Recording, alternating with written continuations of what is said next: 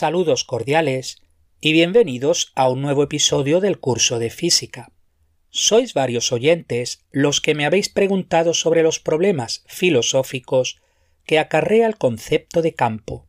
El tema no es nada fácil, pero veamos si consigo poner un poco de luz entre tanta oscuridad. Las fuerzas se clasifican en dos grandes grupos. Número 1. Fuerzas de contacto. Como su nombre indica, los dos objetos están en contacto. Sabemos por la tercera ley de Newton que si un objeto 1 ejerce una fuerza sobre un objeto 2, el objeto 2 también ejerce una fuerza de igual magnitud y sentido contrario sobre el objeto 1. Ejemplos de fuerzas de contacto son la fuerza con la que empujáis el carrito de la compra, o cuando tiráis del manillar de una puerta, o la fricción entre la suela del zapato y el suelo al andar, o la fuerza normal que provoca la mesa sobre un objeto que descansa en ella. Número 2. Fuerzas a distancia. Como su nombre indica, los dos objetos ya no están en contacto. Pero ojo, también se aplica la tercera ley de Newton, solo que en este caso plantea muchos interrogantes. La Tierra continuamente atrae a la Luna. Pero, ¿cómo es posible si no están en contacto? ¿Qué misterio hace que la Luna sea atraída hacia la Tierra? ¿Cómo sabe la Luna que la Tierra la está atrayendo? ¿Cómo, en definitiva, se atraen si no hay nada entre ellos salvo espacio vacío? Es como si la Luna supiera inmediatamente que la Tierra la atrae. Pero eso implicaría que la Tierra manda una señal a velocidad infinita para que llegue momentáneamente a la Luna. Y sabemos por la relatividad de Albert Einstein que nada se mueve más rápido que la velocidad de la luz en el vacío, unos 300.000 kilómetros por segundo. Hubo que esperar hasta el siglo XIX, cuando el físico inglés Michael Faraday 1791 a 1867 introdujo los conceptos de campo y líneas de fuerza. De niño recibió una educación básica mínima y a los 14 años ingresaba de aprendiz de encuadernador de libros, lo que le sirvió para leer muchísimos libros. En 1812 empezó a asistir a las conferencias del químico Humphrey Davy, quien le contrató al año siguiente como asistente de química de la Royal Institution. Faraday es reconocido como uno de los grandes experimentalistas de todos los tiempos, principalmente en el campo del electromagnetismo. Entre sus innumerables descubrimientos destacamos la inducción electromagnética, el diamagnetismo, las leyes de la electrólisis, el precursor del motor eléctrico, el transformador, el generador eléctrico, la dinamo, el benceno, las líneas de fuerza, el campo eléctrico, etc. El campo es la perturbación que provoca una propiedad activa de la materia en el espacio-tiempo. Por propiedad activa podemos entender la masa o la carga. Tres son los campos clásicos que se estudian. El campo gravitatorio, el campo eléctrico y el campo magnético. Voy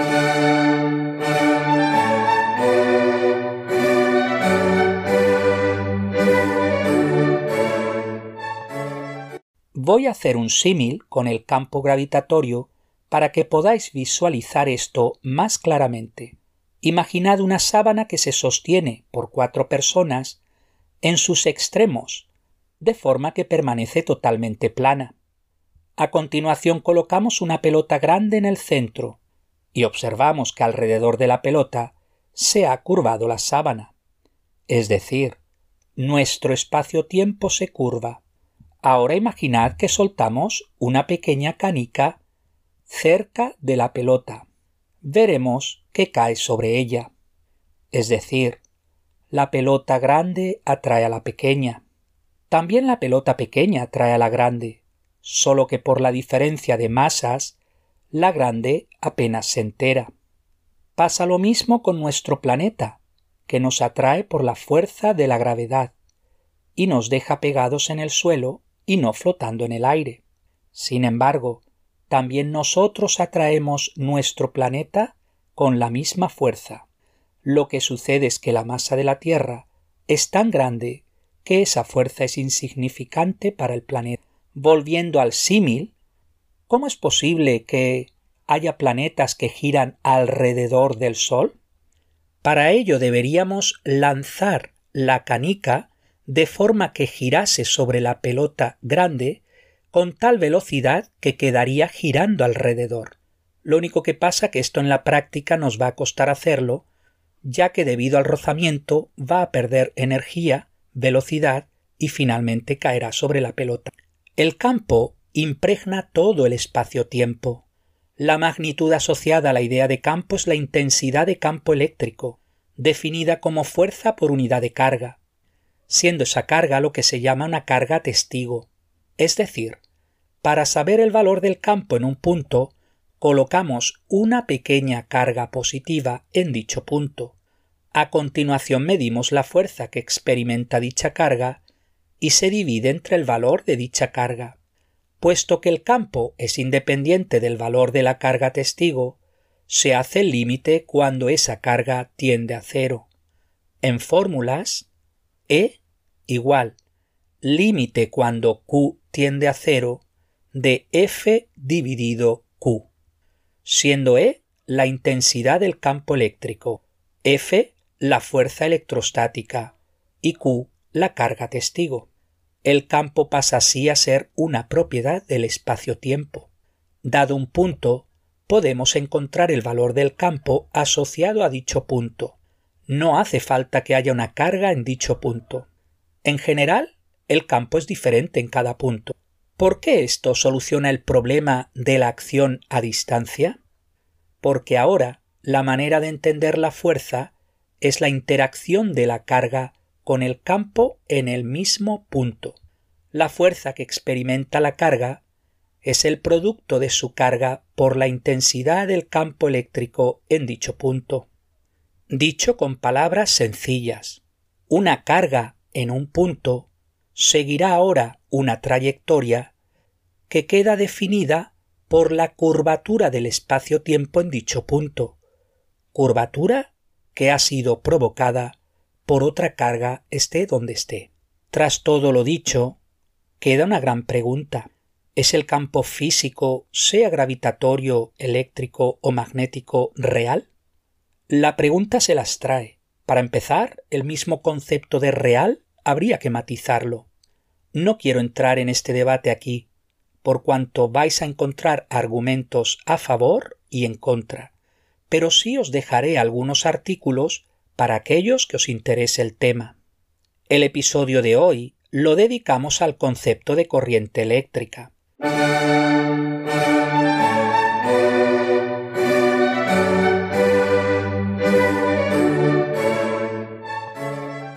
Si queremos que una pequeña bombilla ilumine, necesitamos de una batería, ya que es una fuente de energía.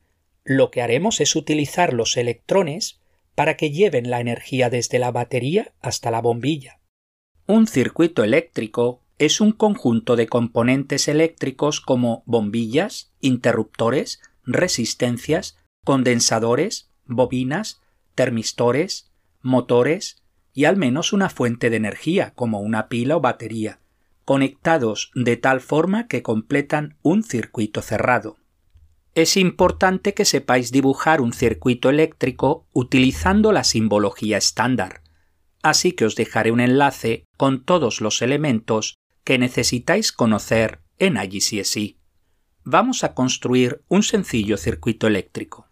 Tenemos una pila, una pequeña bombilla y dos cables de cobre. Colocamos la pila y la bombilla separados y a continuación los unimos con los cables.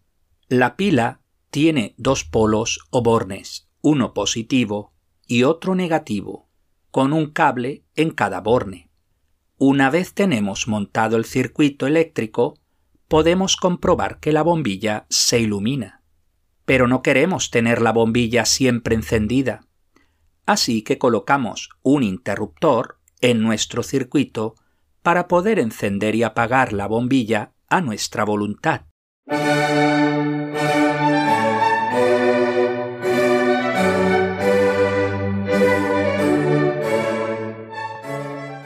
Pero, ¿por qué se ilumina la bombilla?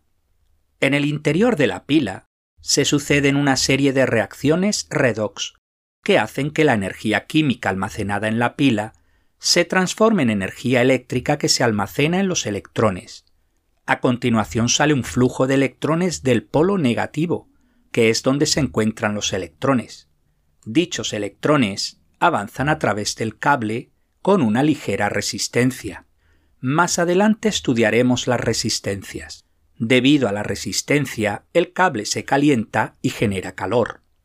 Al llegar a la bombilla, los electrones dejan su energía allí, transformándose la energía eléctrica en energía luminosa y energía calorífica.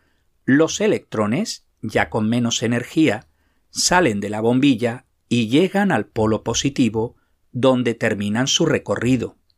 Allí en el interior de la pila, nuevamente son recargados de energía eléctrica. Este tipo de corriente se denomina corriente directa y se representa con el símbolo DC. Significa que la corriente siempre se mueve en la misma dirección en el circuito. Una pila o una batería proveen de corriente directa un circuito. Existe otro tipo de corriente denominada corriente alterna, cuyo símbolo es AC. En ella, la corriente cambia de dirección continuamente en el circuito. La electricidad que se provee a las viviendas y a las industrias es del tipo AC. La mayoría de dispositivos eléctricos utilizan corriente continua, así que para utilizarlos en la casa utilizan un rectificador de corriente, el cual convierte AC en DC. En el nivel de A2 se estudia en detalle la corriente alterna pues ese es, a grosso modo, el proceso de movimiento de los electrones en un circuito eléctrico. En este episodio nos centraremos en la corriente eléctrica y dejamos para otros episodios la diferencia de potencial, la energía eléctrica y la resistencia eléctrica.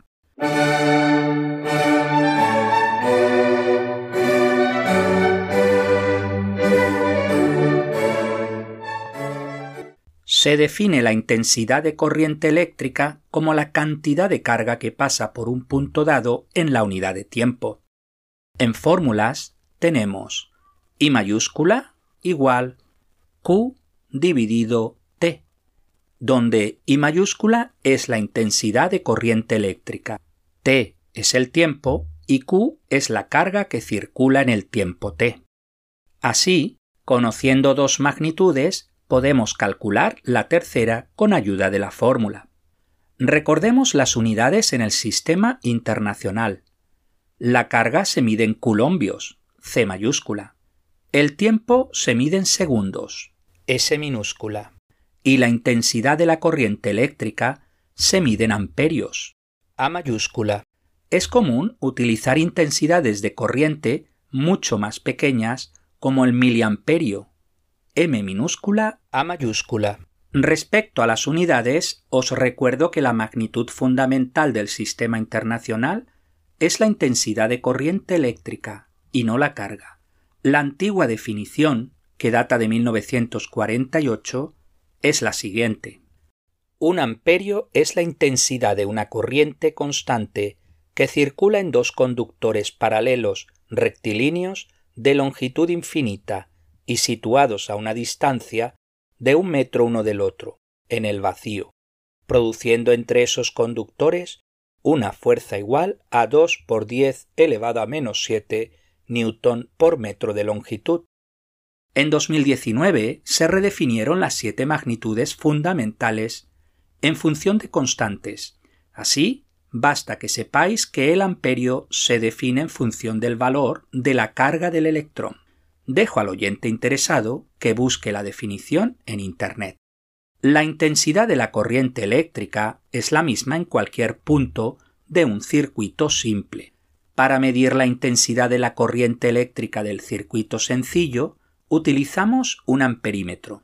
Se trata de un dispositivo que se coloca en serie, esto es, colocamos un cable más y el amperímetro se agrega al circuito, de tal forma que por el amperímetro fluye la misma corriente que antes de haber introducido el amperímetro. El amperímetro tiene una resistencia muy baja, puesto que no queremos cambiar la intensidad de corriente del circuito, sino medirla. Una pequeña linterna puede usar unos 200 miliamperios de corriente. Las bombillas de los faros delanteros del coche pueden usar unos 4 amperios de corriente. Y un calentador eléctrico de agua puede utilizar unos 10 amperios de corriente.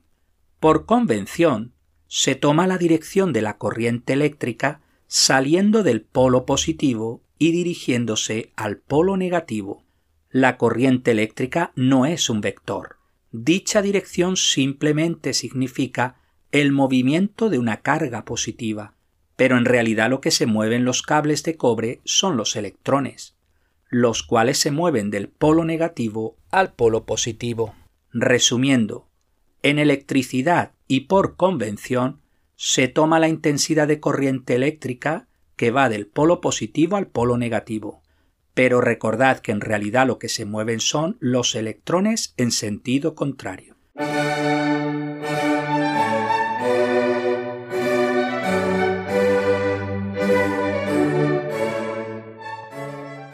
Veamos algunos ejercicios. Número 1. Convertir estas corrientes en amperios. Apartado A. 500 miliamperios igual 0.5 amperios. Apartado B. 2500 miliamperios igual 2.5 amperios. Número 2. Convertir estas corrientes a miliamperios. Apartado A. 2 amperios igual 2000 miliamperios. Apartado B. 0.1 amperios igual 100 miliamperios. Ejercicio número 3. Apartado A. Para hacer este ejercicio debéis mirar primero los símbolos de cada uno de los componentes utilizados. Dibuja un circuito eléctrico rectangular. En el lado superior colocamos un amperímetro. En el lado izquierdo colocamos una bombilla y debajo una pila. En el lado derecho colocamos un interruptor y debajo otra bombilla. Finalmente, en el lado inferior colocamos otro amperímetro. Tanto arriba como abajo dibujamos un amperímetro. Su símbolo es un círculo y dentro una A mayúscula indicando que se trata de un amperímetro. Tanto a la izquierda como a la derecha tenemos una bombilla. El símbolo de la bombilla es un círculo con dos aspas cruzadas en forma de X. El símbolo de la pila son dos líneas paralelas, pero una más corta que la otra. La larga siempre es el polo positivo, la corta siempre es el polo negativo. Todos los cables se representan con líneas rectas. Finalmente, para el interruptor, utilizamos un segmento abierto, indicando así que por ahí no pasa la electricidad. Os vuelvo a recordar que voy a dejar un enlace con todos los símbolos. Apartado B. En tu diagrama, marca y etiqueta la dirección de la corriente convencional y la dirección del flujo de electrones. Recordad lo que hemos dicho en teoría. Para la dirección de la corriente convencional siempre va del polo positivo al polo negativo. Es decir, en el lado izquierdo sería una flecha apuntando hacia arriba. En el lado superior, una flecha apuntando a la derecha, etc. Y la dirección del flujo de electrones, justamente la contraria, es decir, del polo negativo al polo positivo. Apartado C. El amperímetro superior marca 0.5 amperios. ¿Qué marca el amperímetro inferior? Lo mismo, ya que se trata de un circuito simple con una única corriente. Apartado D. ¿Qué lámpara se apagará si abrimos el interruptor? Las dos lámparas, porque están conectadas en serie. De hecho, si se abre el interruptor, no hay ninguna corriente en el circuito. Ejercicio número 4. ¿Qué carga se transporta si, apartado A, una corriente de 10 amperios fluye durante 5 segundos? Carga igual intensidad por tiempo igual 10 por 5 igual 50 culombios. Apartado B. Una corriente de 250 miliamperios fluye durante 40 segundos. Q igual I por T igual 0.25 por 40 igual 10 C mayúscula.